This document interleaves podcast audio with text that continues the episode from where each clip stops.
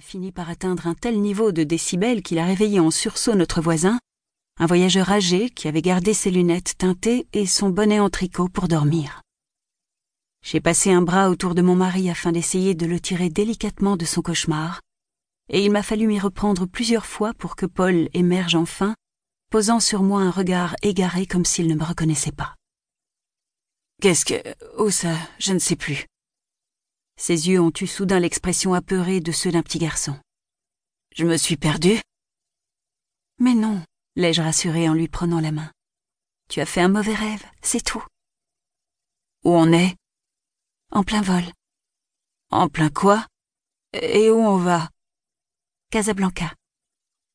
Il a eu l'air stupéfait. Mais pourquoi? Qu'est-ce qu'on fait là, Robin? J'ai cherché son regard embrumé. À toi de me le dire, chérie.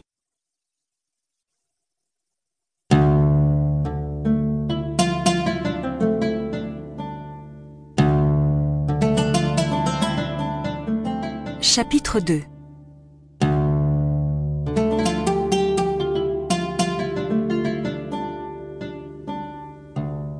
Le destin suit son propre cours. Et c'est le destin qui nous a conduits à Casablanca. Le signal Attachez vos ceintures s'est allumé. Les tablettes ont été relevées, les dossiers redressés. Le changement de pressurisation a mis les tympans des bébés à rude épreuve. Dans la rangée de gauche, deux mères, le visage voilé, tentaient en vain de calmer leurs enfants. L'un d'eux en particulier, les yeux grands ouverts fixaient avec angoisse le visage dissimulé de sa mère. Imaginez un peu ce que ce doit être de ne pas voir le visage de sa mère. À moins que ses enfants ne soient habitués. Maman qui, en public, se réduit soudain à deux yeux aperçus à travers la fente du voile. Tout de même, pour un nourrisson réveillé en sursaut dans un avion en plein atterrissage, cela constitue sans doute une raison de plus de hurler.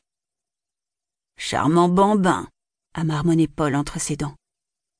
Encore quelques minutes et on sera posé, lui ai-je dit en entremêlant nos doigts. Comme j'aimerais avoir un charmant bambin assis à nos côtés, maintenant. Paul a passé un bras autour de mes épaules. Est-ce que tu m'aimes toujours? J'ai serré sa main plus fort, sentant à quel point il avait besoin d'être rassuré. Bien sûr que oui. À l'instant même où il était entré dans mon bureau trois ans plus tôt, j'avais su que c'était l'amour. Quelle est l'expression qu'utilisent les Français? Le coup de foudre la certitude immédiate, et oui, foudroyante, que vous avez rencontré l'amour de votre vie, la personne qui va modifier la trajectoire de votre existence parce que vous savez que... Vous savez que quoi, d'ailleurs? Car c'est ici que survient la grande question. Comment et pourquoi tombons-nous amoureux?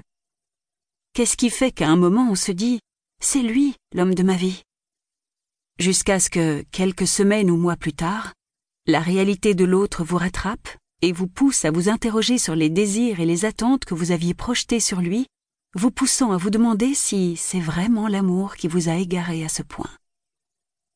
C'est en tout cas ce que j'ai pensé à l'époque. Mais laissez-moi vous raconter, en toute honnêteté. Je suis tombée instantanément amoureuse de Paul Ewen.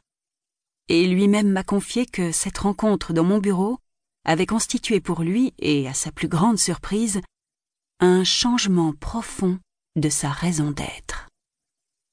Raison d'être. C'est tellement Paul, ça. Il aime les fioritures linguistiques, ce que je continue à trouver attendrissant quand il n'en fait pas trop. Celle-ci contraste de manière saisissante avec la rigueur épurée des dessins grâce auxquels il s'est fait un nom dans le monde des arts graphiques. Et même si, lorsque je l'ai connu, le doute et le manque de confiance commençaient à le miner, je reste fasciné par son talent. En ce qui me concerne, il faut bien avouer que je n'ai jamais eu le moindre don artistique. Ainsi, Paul et moi avons éprouvé la même chose, l'amour au premier regard. Et quand Paul dit que cela s'est fait, à sa plus grande surprise, c'est sans doute qu'il ne s'attendait pas à succomber au charme de la femme qu'il était venu consulter pour essayer de remettre de l'ordre dans sa situation financière plus que préoccupante. Eh oui, je suis experte comptable, une pro des chiffres.